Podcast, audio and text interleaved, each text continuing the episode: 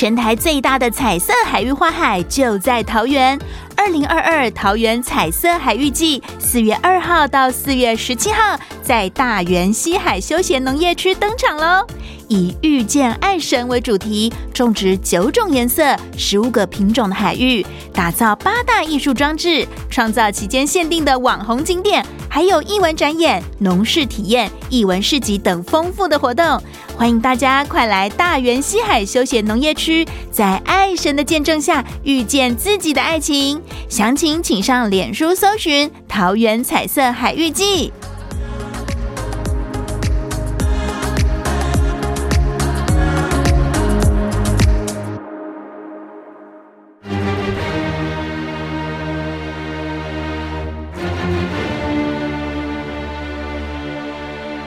赵少康时间，吃喝玩乐骂，和我一起快意人生。我是赵少康，欢迎来到赵少康室内现场。台北股市现在上涨一百零二点哈，昨天台股跌了三百四十三点，这个美股也怪哈，美股昨天开盘跌。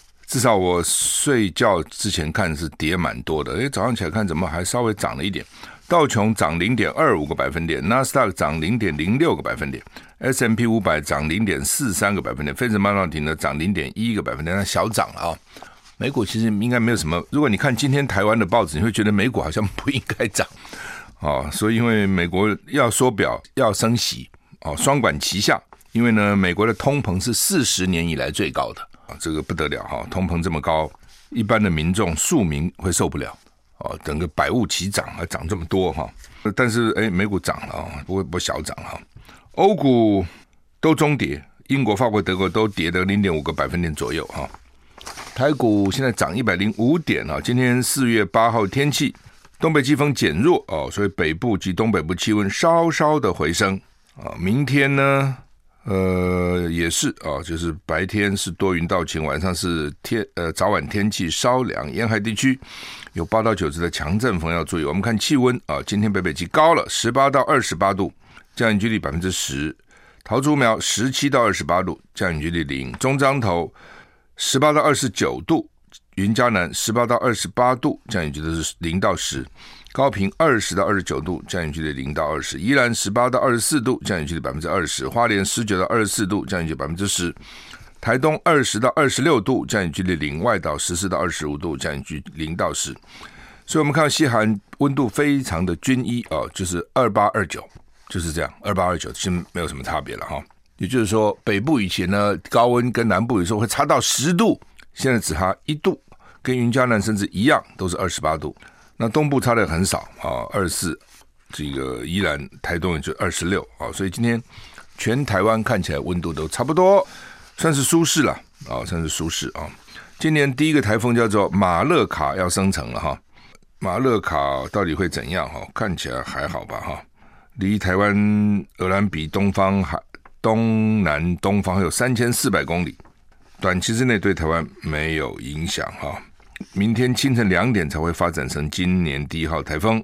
那说台湾呢，邻近地区常常受到中高层的西风带盘踞，好像是金钟罩，所以就减低了台湾四月台。哦，台湾台风也过不来，因为一个金钟罩里面罩住西风带，就把台风转向了，意思是这样。所以四月呢，基本上台湾没有台风的道理，就在这个地方哈。南部海域今天上午有规模五点六的地震哈，屏东最大震度是四级哈。今天早上七点三十六分，南台湾民众呢说有被被震到哈。震央位于台东县政府南方一百二十一点八公里，台湾南部海域地震规模五点六，地震深度二十八点八公里，震度屏东县四级，台东县三级，高雄台南二级，花莲南投嘉义云林彰化一级。核三厂在屏东嘛，海生馆哦，海洋生物馆就牡丹水库，没有什么灾情啊、就是地震还好了，没有太大了哈。裴洛西就是美国众议院议长裴洛西，不是要到台湾来吗？他说原来要去韩国，就取消韩国到台湾，但主要是到日本了啊，到日本然后接着到台湾来啊，主要是为了庆祝，其实没什么好庆祝了哈，就是台台湾关系法签署四十三周年，真快啊，一下子四十三年哈。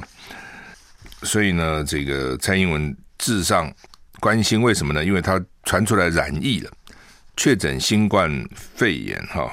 那佩洛西已经完整接种疫苗跟追加剂打了三剂哦，他现在八十二岁，这个礼拜稍早检查是阴性哦，所以他会实施隔离。本来他要带带领啊率领一个国会代表团来到亚洲要延后。那美国高层呢，司法部长贾兰德、商务部长雷蒙多也都染疫了，所以这看起来这个染疫哈，在美国还蛮蛮普通的啊。几个部长你看都染疫了，众院议长也染疫了。那刚刚你听中广新闻那个佛奇讲说，因为 BA two 的妹妹太厉害了，所以美国还会有新一波。我们觉得美国已经很很厉害了，都还没结束，没完没了，你看到没？那好像大家也就习以为常了。那那那不习以为常怎么办呢？但是还是要隔离。你看，像裴洛西要来也不能来啊。这裴洛西也蛮厉害了，八十二岁了哈，其实还不错哈，那个样子看起来还不错哈。好像一月中有宣布说他要继续选，其中选举要继续参加哈。因为有一说他不选的啦，八十二岁还选什么？但是呢，有一说他还要继续选啊，到底怎么样？我没有去查证哈，不重要了哈。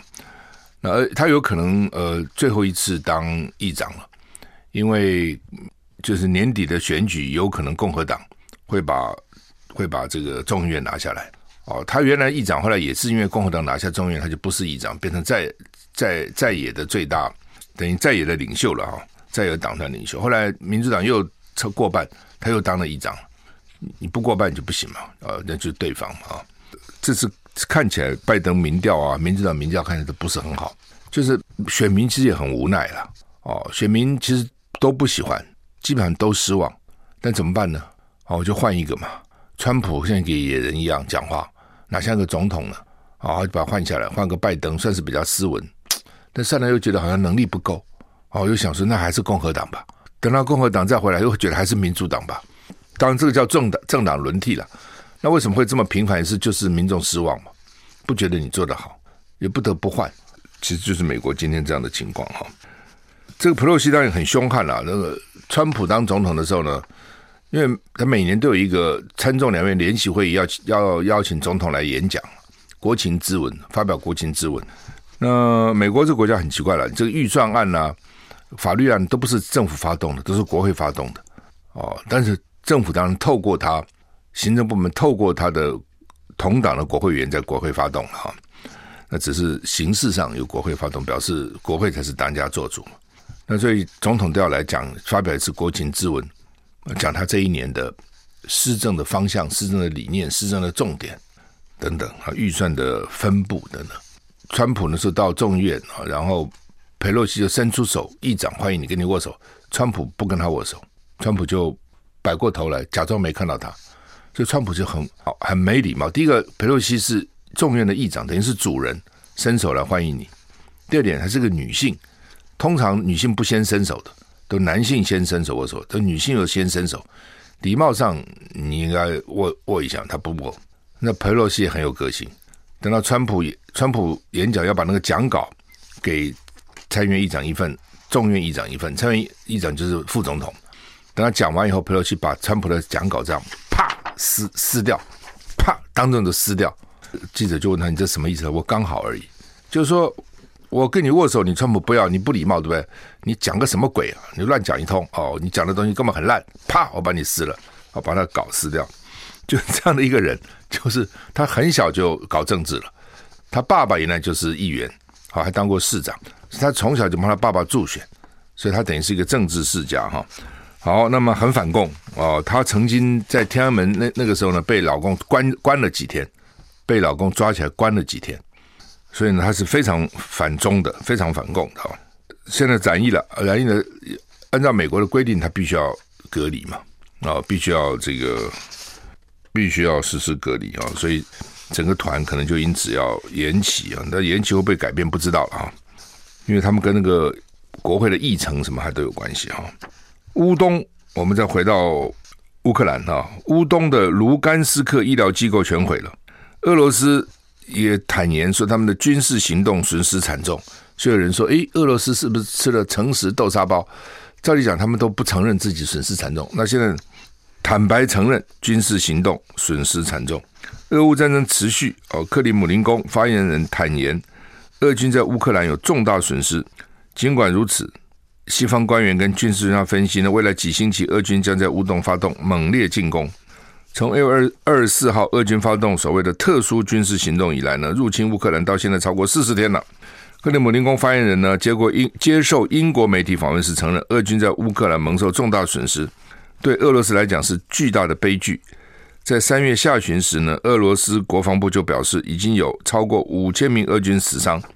当被问到俄军从基辅跟乌克兰其他地区撤军是不是可以视为是克里姆林宫的耻辱，哪壶不开提哪壶我们？记者就问这个，这个发言人说，这些用词是对局势的错误理解。他补充，俄罗斯从这些地区撤军是俄乌谈判期间的善意行为。有美国官员指出，没有迹象显示莫克莫斯科当局准备停止侵略。根据 CNN 报道，卢甘斯克州政府负责人表示呢。乌东卢甘斯克地区的所有医疗机构跟医院都遭到俄军炮击摧毁，那所以呢，蛮惨的啊！所有的医疗设施都被毁掉了哈。我们休息一下再回来。I like 我是赵少康，欢迎你回到赵少康时间现场。台北股市涨五十八点了。我在看那个联合国，因为不是要把俄罗斯踢出人权理事会吗？我在看他表决哈，通过了。呃，我只看票数哈。同意票九十三票，因为联合国一百九十三个会员国嘛，九十三票哪有超过三分之二呢？要三分之二踢出来，同意票九十三票，不同意票二十四票，这是很这二十四票就是坚定支持俄罗斯的，弃权五十八票，因为弃权了五十八票，所以算起来就等于超过超过这个三分之二是这个意思。同意票的当然你可以看得出来，跟美国为主的这这些国家，加拿大、英国、美国、波兰这些北约国家。反对的中国，我就公中国在这个时候就明确反对。阿尔及利亚、玻利维亚、塔吉克、越南，弃权的是印度、印尼、埃及、巴西啊、这两边都不得罪啊、我就弃个权，所以同意了九十三票啊、决议把俄国踢出人权理事会。当然有没有这么那么了不起？没有那么了不起了哈、对俄罗斯来来讲，还不会因为这个就怎样，但是呢，就给你难看嘛。就表示说，联合国认为你蔑视人权，所以呢，你没有什么资格待在人权理事会里面哈。那刚刚讲说，这个卢甘斯克在乌乌克兰东方医疗机构通通毁了哈，那生病怎么办呢？哈，受伤怎么办呢？嗯，都被俄军炮击摧毁啊。那乌克兰官员指出，乌东正在进行大规模的战斗。卢甘斯克地区的官员要平民从一些城镇赶快撤离啊！但是俄军呢，袭击了铁路附近的一座桥，阻断了平民的疏散路线。那在联合国投票以前呢，这个俄罗斯曾经威胁这些成员国：你们要承担后果，你们把我赶出来，说我没有人权，我就就到时候我不在人权里，说我就更不重视人权了啊！他意思这样，我不懂，他叫这些国家承担后果。承担什么样的后果了哈？不过战争就是很残酷了哈，就是说，你还看到说他们还指控啊，这边死了多少平民，那边死了多少平民啊？那在我们传统的印象里面，那打仗就是就是这样子啊，打仗哪有不死人的？不死人叫打仗吗？对不对？不死人叫兵推啊，兵棋推演一下就好了。真的打仗当然死人了。八年抗战，中国死了多少人啊？对。所以怎么可能不死呢？哦，那他们现在好像打仗死人，觉得是感觉好像是觉得很不正常。我觉得打仗死人很正常啊。那当然，他们就怪说平民不应该被杀，打仗哪有不死平民的呢？打仗平民也会死啊，怎么不死呢？轰炸的时候，炸弹管你什么平民军方？哦，不可能嘛！你二战的时候，你说比如德国去轰炸英国，轰炸伦敦。他有哪里管你轰在哪里啊？所以大家搞清楚，打仗不是请客吃饭，不是好玩呢。啊，说我只打军营，我只打军人，怎么会有这种事情？不可能这种事情的。你从乌克兰就看得出来嘛。哦，真的打起来就杀红了眼哈，那就是就是就是就是就是会牺牲很多人的。所以战争可怕，不希望战争到底也在这个地方哈。乌俄罗斯批评乌克兰拖延谈判了，主要的呢说是基辅政权被美国控制，哦，莫斯科当局把重心转到乌克兰东部。北约官员表示，这场战争可能会持续好几年。我觉得北约不少人希望持续好几年。哦，那这个时候呢，俄罗斯指责乌克兰说片面改变在乌斯坦堡会议以来的重的要求。是我看乌克兰也在变，俄罗斯有没有变我们不知道。但是呢，因为泽伦斯基他的消息西方比较看得到，泽伦斯基也在变。哦，本来说克里米亚可以十五年，他们现在不给了，说寸寸土不让。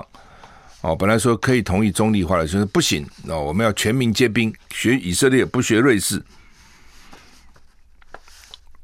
俄乌战争会怎么发展？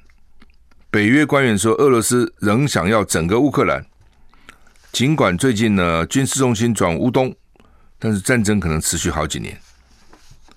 CNN 说，俄罗斯外交部长拉夫罗夫指责乌克兰谈判代表。近日改变了双方上个月在土耳其伊斯坦堡举行会谈时最重要的条款。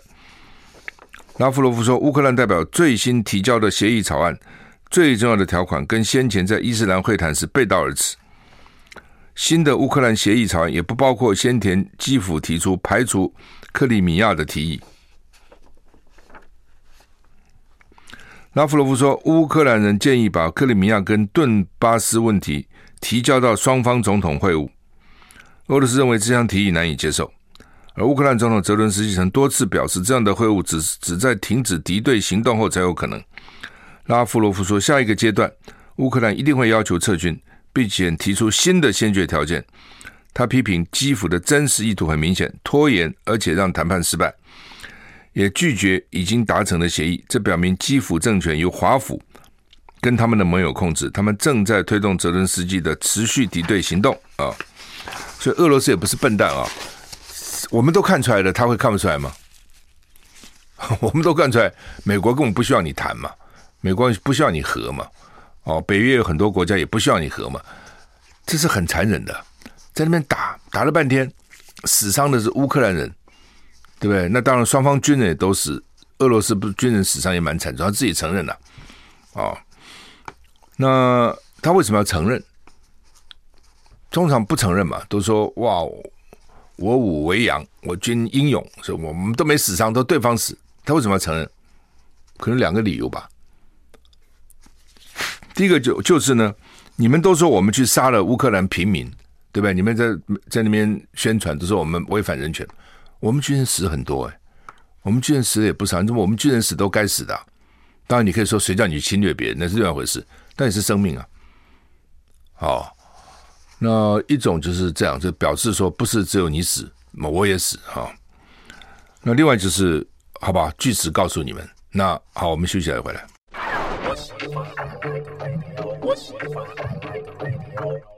我是赵康，欢迎回到赵少康时间的现场。台北股市涨六十二点，现在涨的没有开始涨得多哈。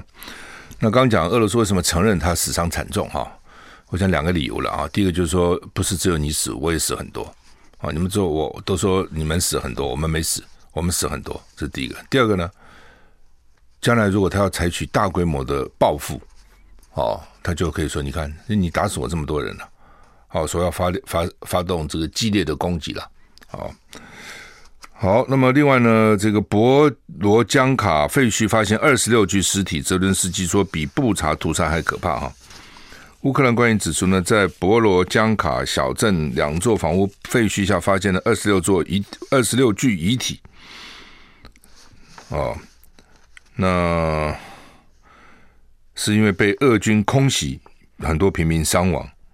他说呢，俄罗斯触犯战争罪、危害人类罪、种族灭绝罪。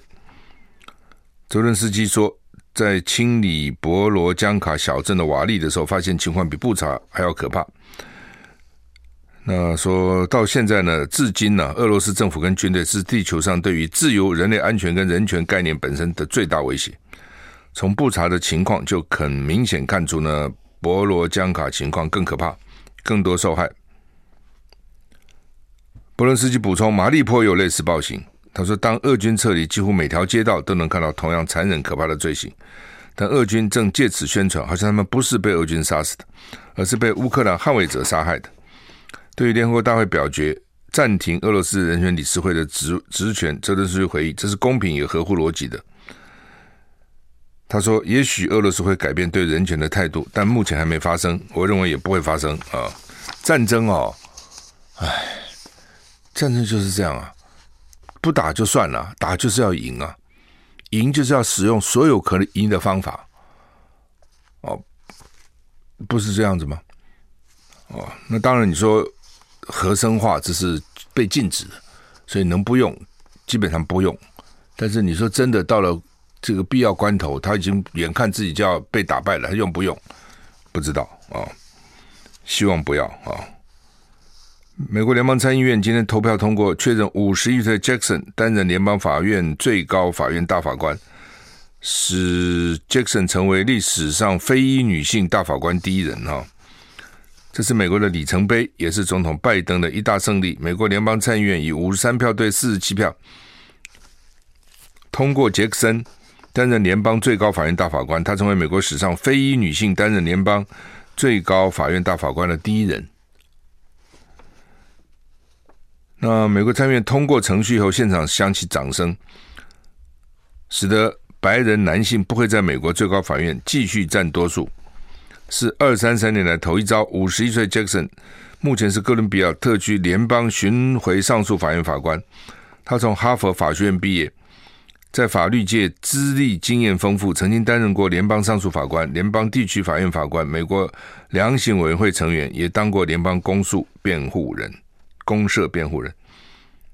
今年一月下旬，最高法院自由派大法官布雷布雷尔在任职二十七年后宣布，将在最高法院目前庭期结束时退休。当时拜登表表态，希望提名非裔女性进入最高法院，实现竞选承诺。目前，美国联邦法院保守派占六席，自由派占三席。哦，所以保守派有六。我记得川普那时候任命了好几个。哦，那你这次还是自由派退休嘛？所以你补上去，就算自由派，自由派还是少。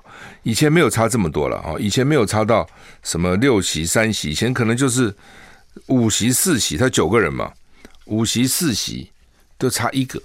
哦，如果共和党上就提比较保守的，民主上党上就提提个比较自由的，哦，所以美国其实这个两党哈，还是有泾渭分明、很清楚的。共和党主张什么，民主党主张什么。台湾呢，除了统独，哦，除了独立啦，国民党也没再讲统了。除了民进党的独以外呢，其实两个党没有什么太大差别的。哦，那就是在公共政策上没有那么大的差别。但美国这个差别就是蛮大的哈。所以，呃，当时大家讲，有很多美国总统可能八年都任命不到一个大法官，因为他终身制。就川普的时候，我记得任命了两个、三个。哦，所以为什么现在保守 保守派会比自由派多那么多？哈，道理就在这个地方。哈，台股现在上涨六十九点。哈，好，那么。国内现在媒体在注意疫情啊，有一段时间疫情实他已经不重视了，现在又回来了。哦，就是说，其实大家也知道，之前没有疫情不表示真的没有疫情了，是没有疫情，但是大家没有抵抗力，因为没得过嘛。打疫苗看起来那个保护力就四个月最多，他们现在还有新的研究说打第四剂。保护力好像只有四周还是多少？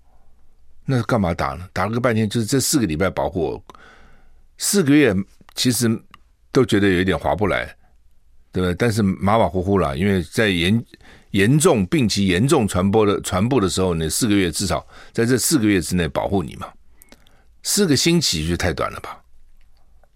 哦，所以这个疫疫苗看起来。也不能这样一直保护了哈，那也就是造成那疫苗也不能一直打嘛，所以就是为什么慢慢慢慢慢慢，它只是延后。那他希望我我也想得出来了，他现在没办没招了，就希望是缓步上升了，不要一下子上升了，因为缓步上升呢，我医疗设备、机构、病房、病床等等，我还可以应付得过来嘛。如果一下急速上升，我就应付不过来。虽然轻症占多大多数，但是不表示没有重症，还是有啊。哦，尤其年纪大里面的重症比例比较高嘛，那他就要盘点他的这个医疗设施够不够？哦，目前我看什么立立立法院呐、啊，哦，监察院呐、议会啊，甚至总统府啊，哦，等等等等都有确诊的，不一定是议员，不一定是立委了，就是他们的助理啊，或是议会，比如说司机啊等等啊、哦，这东西防不胜防了。你说你怎么围？对不对？你你一个人不可能在那边所有生活都你自己管嘛，一定会跟别人发生关系。那个别人你不知道他去接触了什么人呐、一个人很复杂的，他有跑过哪些地方你也不知道。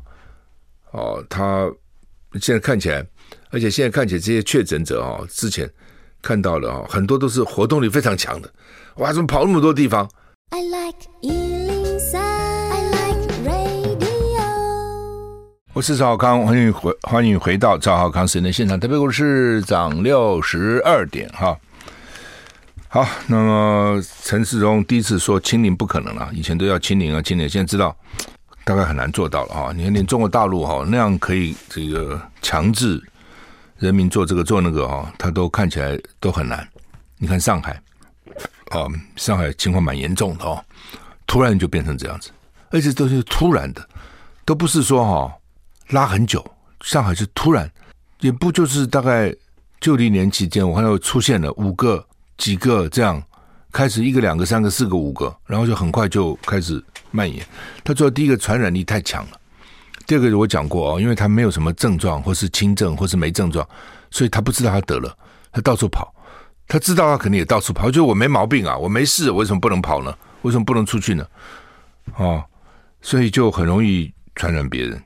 那就是之前的好事可能会变成以后的不好事。就之前你得得病人很多是好事，但是对以后来讲可能就不好了，因为你就没有什么抵抗力了。哦，只是先好先不好。可是你看美国，我刚刚就讲了，美国已经搞很严重了。他说还要再来高峰，因为还没结束呢。哦，所以你就知道这个东西真讨厌啊、那而且一定会影响到生活，影响到经济啊，什么都会的啊、呃，他现在。第一个呢，就是很多学校不知道怎么办了。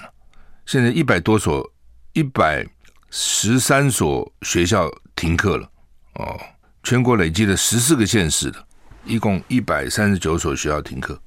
他这个麻烦在哪里？就是说，你说我不要停，干嘛停？停了好麻烦了，家长都跟着不知道怎么办。很多大学这么两个、两个就全校停了，改改这个视讯、远距教学。你说这不他小题大做嘛？是从某个角度是，但从另外角度，他就认为说，我若不停哦，我这两个就可能变成二十个，二十个可能变成两百个，所以就坚壁清野就停了。你说孰是孰非，哪个对哪个错，真的很难说。哦，真的很难说。你说两个，大家就远距教学，那，如果是因此就不传播了，跟来吧，没关系了，继续上课。这两个不来，其他都来，然后有可能将来变成两百个。哦，那那到底怎样？因为就有人认为两百就两百个是怎样嘛？反正也没症状，有什么关系？最好全部都得，对不对？都免疫了。那有人就说不行，哦，这不行，最好是不要得啊、哦。所以到现在为止，为什么做法就这个有不同？到底就在这个地方，每个地方和每个机构、中央、地方都看法不太一样啊。说呃，指挥中心说用韩国的例子、纽西兰例子、香港例子来看。未来一到两个月会到最高峰，还还他当时说是六月了哈，六月可能还都没有到尾巴尾巴，现在才四月初诶，五月六月就算到六月初也两个月，那要每天会变成多少？因为每天会多多少？我就在想今天会不会过五百？哦，前天是两百多嘛，昨天是三百多嘛，今天多少？还是三百多？还是降为两百多？还是变成四百五百？不知道。哦，真的没有人能够预测哈，只有指挥中心他们有资讯啊，他们有资料，他们从资料当中看得出来。我们因为没资料，哦，只能看他们讲。那看起来这个全台湾的色情行业啊，现在传染的很厉害。这种八大行业了哈，八大当然不是都色情，但是呢，看起来这种特种营业特别的地方传染很厉害。之前过去好像是觉得都没什么了不起嘛，到舞厅跳舞什么金巴黎也没怎样啊。哦，这到这里也没怎样，到那里没怎样，这次看起来不是这样。哦，看起来欧美矿这个传染跟以前的 Alpha 啦、Delta 啦，哦，看起来是有很大的差别了哈。那你看台北市九个酒店就有十七个染疫，那你认为只会有这十十七个吗？只有这九个酒店吗？哦，那你从北到南，对不对？各种店，那它名名称都起取的不一定，就你可能看不懂了。比如小吃店，你怎么知道是干嘛呢？什么礼服店干嘛？便服店干嘛？制服店干嘛？酒店你当然知道是酒店干嘛，但是很多他不用这个名字啊，他换个别的名字。每个县市可能还不一样啊，有的可能用什么宾果式的，有可能用这个茶室的，都不一样。所以这些地方看起来蛮严重哦。你光这个地方去延烧。包括之前的阿公店，现在的小吃店，以后包含什么店，哦，就很厉害哈。呃，那轻症他们现在说要找地方来试用了，下礼拜才会有指引出来。就你不是说不是轻症，不是说啊，就待在家里就算了，哦，不是这样子的，因为他要那他生病怎么办？他能不能出来？他的食物怎么办？他的补给怎么办？哦，谁给他送？那他万一要吃药了，这个药怎么办？怎么开药？谁送药给他？哦，这些都是连串的，这跟打仗一样嘛。哦，你说啊，俄罗斯现在打得很辛苦，为什么？因为后期后勤补给好像不是很充分。那这就是，那你现在本来关家里了，那后勤补给怎么办？哦，所以专家讲说，火烧屁股还是办，这叫事办。哦，而且国外都已经有，你都知道了嘛。你看国外办的情况，利弊得失哦。好好的了解一下，学一下，也就是这样了哦。他说我们因为采验采检的量能不足，所以呢确诊是有黑数，我也相信一定有黑数了。也不是每个人都检嘛，而且每个人检不见得就检得出来。你看那个裴洛西，美国众议议长，他本周初才检查是阴性啊，所以为什么人家说一个礼拜光测一次都不够？他他这周初才说是阴性嘛，所以他们才宣布要带团嘛。要出来嘛？哦，然后到了昨天就查出来是阳性了，也不就是三天嘛？哦，所以他们为什么说一个礼拜应该检验二至三次？如果实在要了解的话，到底这个地方，那我们二至三次，我们一次都没有啊？因为这蛮贵的，不要开什么玩笑啊，对不对？一个公司如果一百人是要花三万块去去去筛，哎，对不对？而且不是筛一次就算了，一个礼拜筛两次，一个公一个公司六万了。对吧？一个月六十二十二十四万了哦，所以很多公司也不愿意出这个钱呐。我们休息一下再回来。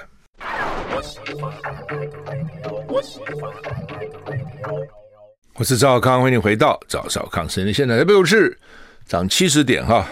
这个媒体说，Fed 啊，美国那个联准会可能升息十码，我呀么呀，十码二点五趴哎，哇塞！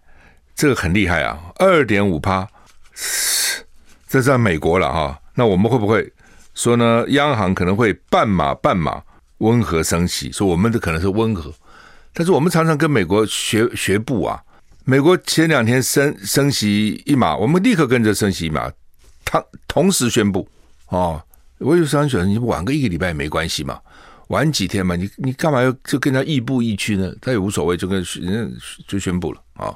所以呢，美国这样升哦，二点五趴，那我钱我放银行算了，我干嘛去买股票呢？我买股票不一定赚呢，除非股票赚很多，而且股票已经高了，对不对？他现在之所以这样升起，就希望把股股市，把你整个的市场的热度打下来，不要那么热，不要那么这个物价一直上涨，因为太热了。哦，他其实目的就在这里，对吧？你想看哦，可以有二点五趴利息，还不错啊。现在就是零啊。现在没几乎没利息啊，那个二点五趴，我可好不好？一部分钱我去定存算了嘛，那你股市的钱就会减少哦，所以大家也注意这个股市看到底怎么样啊、哦？台湾股市一样啊，也要注意到底怎样啊、哦？那另外就是说美元可能会走强，因为利息升嘛，就大家觉得说，哎，美元还不错啊，可以有利息啊，哦，所以其实前两天美元在跟新台币比已经走强。过去几年台币对美元是很强的了，很多人去炒外汇啊，的买美金都大亏。哦，但是现在可能会反反转，那他们是说央行不会让新台币一下贬超过三十块了。哦，那就是央行要去干预嘛，尤其外资最近已经卖超一百二十亿美金了，台股啊，哦，已经已经卖台股、哦。那反正最近要要小心了哈、就整个的这个这个形势变化其实蛮大的哈、哦，所以就是这种战争一打，全世界都受影响哦。现在不管你支持谁，有人支持乌克兰，觉得俄罗斯太可恶哦，入侵；有人支持俄罗斯，觉得乌克兰你自己没想到吗？对不对？你每天一直一一路一路往北约去靠，那俄罗斯他他忍不住啦、哦！那不管你支持谁，其实都不重要。为什么？最后你要注意你自己到底会怎样，你自己的资产怎么配置的？你到底买了多少股票？哦，你到底就反正就是说，目前看起来全世界都受到影响哦，油价上涨，天然气上涨，那我们将来电费会不会上涨？经济部长不讲，他说：“哎呀，我们现在电太便宜，好，就我觉得电太便宜，那不就要涨价的意思吗？而不是，他说要大家节电，那你其实这是矛盾的嘛。你电价太便宜，大家怎么会节电呢？太便宜，他就用电嘛，因为很便宜嘛。你变你电电费贵，大家才会节电嘛。但他不敢嘛，因为选举马上要到，不敢涨电价，一切都静止在这个地方嘛。”所以他只好说，那就用电节俭一点，用电节俭一点。你不不觉得这个矛盾吗？这真是矛盾的。就跟国民党说罗志祥的民调很低，那你就做民调啊，我又不做民调，这也是矛盾的。我常常觉得说，这些人哈也都受过很高等的教育，你那个逻辑讲话前言不对后语，就听来就很好笑嘛。不不是一样吗？罗志祥民调低了，我们不能提名他。那罗志祥说，那你再做个民调，我们不能做民调，我们不做民调。哦，这个经济部长说我们电费太低了，那电费要不要调电价呢？我们不调电价，你节省一点用，哈、哦，节省一点用电啊，这都不讲吗？电价低怎么节省呢？人家讲以价质量就是高，但我不是主张高了，我只是说你那个讲话是有问题的啊、哦。好，那么陈水扁哦，陈水扁真了不起，昨天开国际记者会啊、又占了很大的版面哈。联合报今天 A 四的头这个上半版，中国时报的头版。下面都是他啊，反正陈水扁的讲法就是说，马英九当时特别费可以用大水库理论，支出大于进入，所以他无罪。我国务机要费也是比照特别费，我也是支出大于进这个我我的收入，所以我无罪。其实就是这样。那你支出了什么东西呢？他就举了二十一项哦。那说本来要带到坟墓，那什么意思呢？就这二十一项呢，里面有写可能牵涉到外交机密。那牵涉外交机密理论上是不能讲的，哦，所以讲的话呢，你又犯了泄密罪，所以他们有人说，哎，检察官不要查一查，讲的二十一项到底有没有有没有泄密？这是第一个。第二个呢，他曾经这二十一个有六个在法院里面讲过，哦，那有曾经法官采信过，后来呢又又不采信，哦，不同不同省的法官了哈，又不采信，是说不太合常理哈。当然我也觉得不是很合常理了，为什么？就是说。当然，他们现在像柯建铭就说，这个会期国有国务机要费要除罪化啊，要跟特别费一样，因为特别费都是搞了一堆政务官都都都有问题嘛，就跟现在现在那个议员的那个什么助理费一样。我常常觉得说，你这不是陷陷陷人于罪嘛，对不对？你以前政政务官的特别费，好多政务官查起来都有问题，那你议员的助理费，那你这制度想办法去改一改嘛？怎么老是这个议员因为这个被？被起诉，那个议员因为这个被起诉，那显然这个制度是不是有什么问题？怎么样让他不会去犯法，不会就触了这个这个法律的规定哈？那他们现在就认为说呢，国务机要费要跟特别费一样是除罪化，但但是其实是不一样的。特别费是很有限的，一个部长一个月特别费最多就是七万，我记得那我那时候是七万，我不知道他们现在多少了，大概也差不了太多，因为薪水没什么特别特别调。他那特别费是一年几千万的，你怎么会一样呢？当然不一样嘛。哦，那那你陈水扁这二十一项，你到法院去讲嘛。如果你提出来是真的，我也不敢讲他提出来是真是假。你到法院去讲，叫法官查到底怎么回事啊？哦，那比如施明德，他说他给了施明德四百五十万，施明德就是说他们跟我讲的时候没有说这是国务机要费啊，是说找人家捐的。